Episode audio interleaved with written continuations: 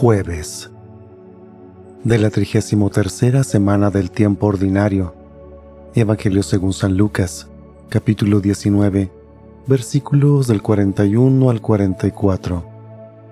En aquel tiempo cuando Jesús estuvo cerca de Jerusalén y contempló la ciudad, lloró por ella y exclamó, Si en este día comprendieras tú lo que puede conducirte a la paz, pero eso está oculto a tus ojos, ya vendrán días en que tus enemigos te rodearán de trincheras, te sitiarán y te atacarán por todas partes y te arrasarán.